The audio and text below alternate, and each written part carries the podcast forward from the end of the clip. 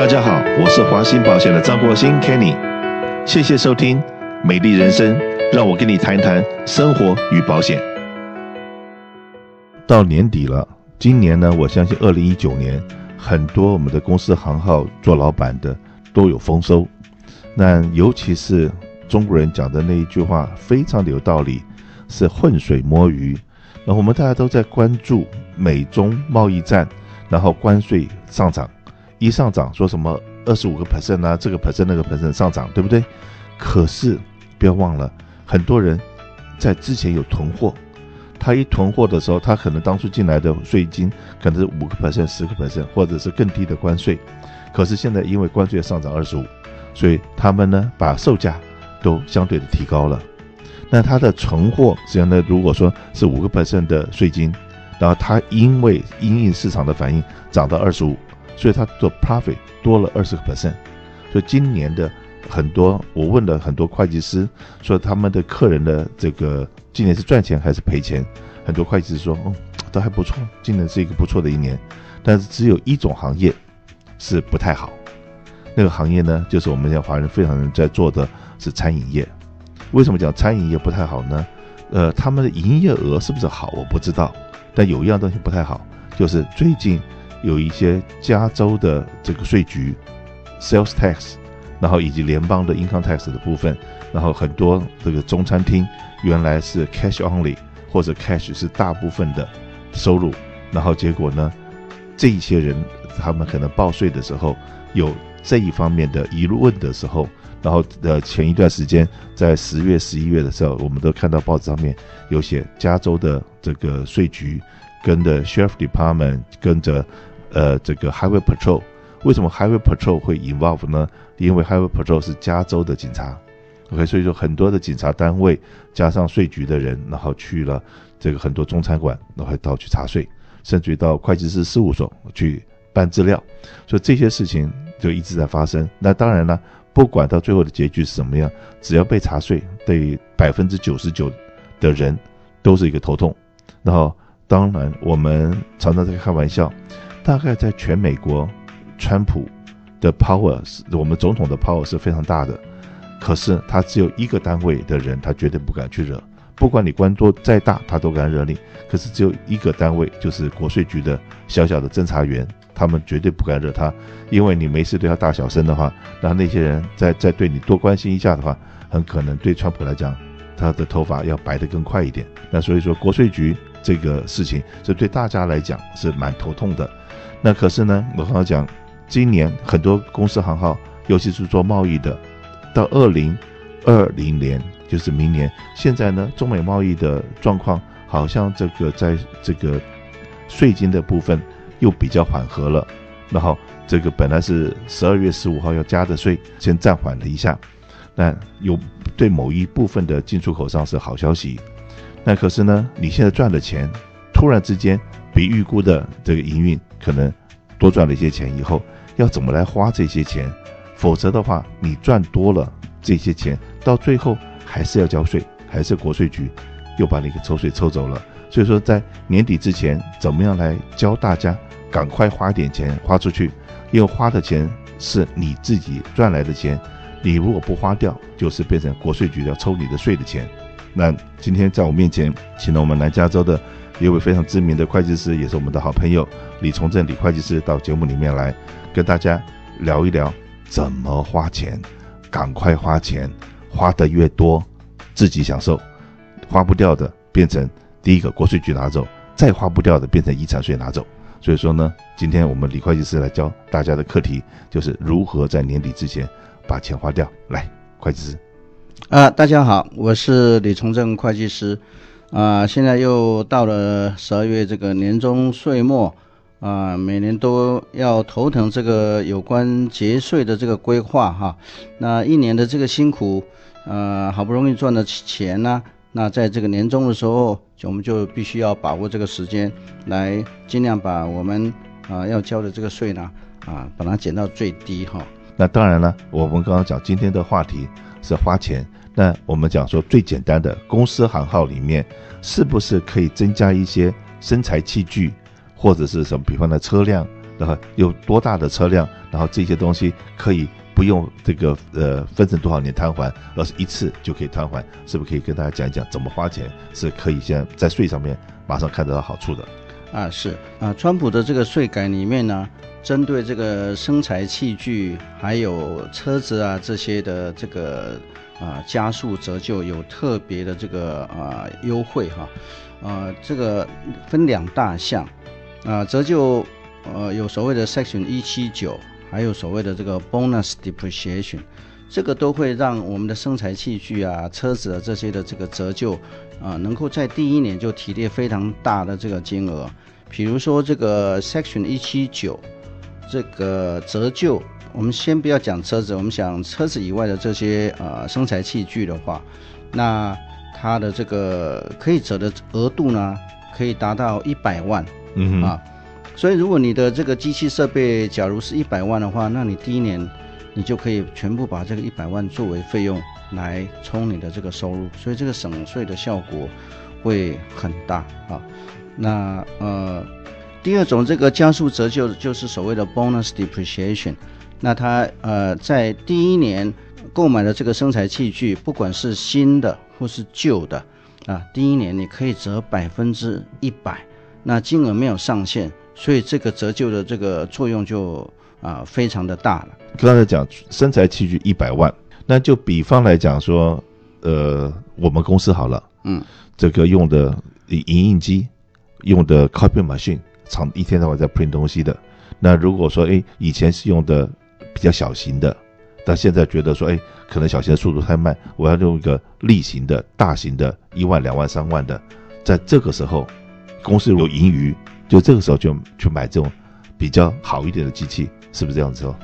没有错，就是说，如果你在年底或是明年年初，你就必须要有这些更好的这个生财器具，让你的生意能够做得更好的时候，那我们就啊、呃、建议要在年底以前就把这个机器设备把它买进来，那你马上就可以享受这个折旧的这个好处。那好，我现在买，可是呢，别 deliver 这个货，可能要在明年的二三月。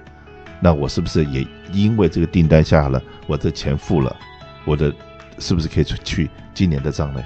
根据规定呢，要提列这个折旧，你的生产器具必须在年底十二月三十一号那一天就已经到达你的公司，然后是可以使用。OK，是到位的。对。那我们来讲这个最简单的，说买个车子，大家都讲六千磅，六千磅，嗯，是不是这个东西六千磅的数字还在？那为什么要六千要买六千磅以上的车子才能够加速折旧呢？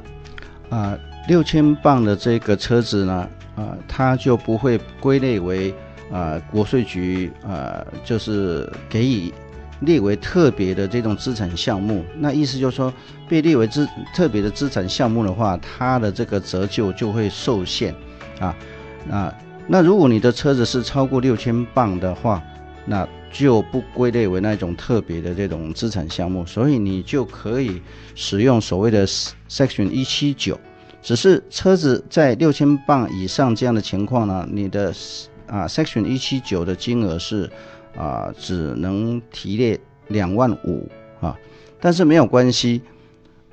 虽然在一七九这个有限制，但是你可以啊用第二种方式，就是啊 Bonus Depreciation。那这个就没有这个折旧的上限，所以我们如果以啊、呃、一部 SUV 六千磅的以上的 SUV，如果是十万块买进来了，嗯，那你先提列一七九两万五千块的这个折旧，剩下的这个七万五，你可以用 bonus depreciation 的方式啊一次性就把它给啊折折旧提列折旧费用，所以实际上你十万块的车子等于一次性就可以提列。十万块的这个折旧开销，对。那如果说好，这个车子是比方说四四千磅、五千磅的，也是十万块钱的车子，OK，它要分成多少年才能提列完毕呢？啊、呃，那这样的情况的话，呃，其实折旧的费用也比以前的金额还大。那第一年最多可以呃提列折旧啊是呃一万块，再加一个八千的 bonus depreciation，所以第一年就可以折掉折掉一万八。好，站在会计师你看到那么多的个案的立场来讲的话，那到底是这个一次把它买断的，在税上面的好处比较多，还是很多人讲说车子就用 lease 的，lease 的费用全部百分之百可以来抵税？在你的立场来看，是应该是怎么样做是比较正确的方法？啊，因为现在折旧的呃，应该这么讲，就是从减税的角度呢，那我们去评判说，呃，租车能够抵的金额大，还是说用买的，然后去提列折旧，哪一个金额比较大？哈，如果如果纯粹从税的角度去考虑，就是这么简单哈。那既然是以金额来决定哪个方式比较呃有效呢？那我们就要看你的车子的价格了，嗯。啊，如果你的车子价格不高，你的 lease payment 也不会多，嗯。啊，那你这样去用 lease 的话，那你呃，比如说你一个月三四百块的这个 lease payment，嗯。啊啊，就说五百块好了，五百块的 lease payment 十二个月就是六千块，嗯。哼，那你只能抵六千嘛，对。啊，可是你这一部车如果是呃四万块，对。你车子四万块的话，那你假如 lease payment 一个月啊，就算六百，六百乘以十二就七千二。对，嗯哼。可是你四万块的车子，你用现在的折旧，你可以折到一万八。嗯哼。所以你你的提列费用是一万八对七千二。嗯哼。啊，所以这样的话，应该是选择用买的。嗯哼。那你的省税的速度会比较快。好，你刚刚讲说一万八，那如果它是超过六千磅的，那就是四万块一次也可以抵掉。呃，超过六千磅的话，那就是一七九的两万五，再加上 bonus，实际上就四万块全部 write off，就四万块全部 write off。对，OK，就一次就就搞定了。没错，OK，然后这样子的话就是，你今年如果说赚五十万，然后这个车子假设是四万，你的收入你就变成了四万呃四十六万了。对，OK，所以在这个地方的话，到底是用 lease 的车子，还是要用买的？用买的，可能在下手之前，还是问一下会计师。打通电话，你会知道说，哎，在打一个立场来讲，对我来讲，像我本人来讲，很保守，我会我很怕历史东西，因为怕这个 payment 一副要三年四年。嗯，先今天我有这个钱，我今天花，就像说今天，呃，很多人叫理财都是用杠杆来理财。对，那可是很多，呃，在这边比较老一辈的，尤其是像医生，他们很多人都不愿意用杠杆。都是说我有多少实力，我我花多少钱，嗯，我不会去贷款。那到底哪一种观念是对的？那可是呢，你永远不贷款的人，你风这个经济风暴再来，不会对他没有影响。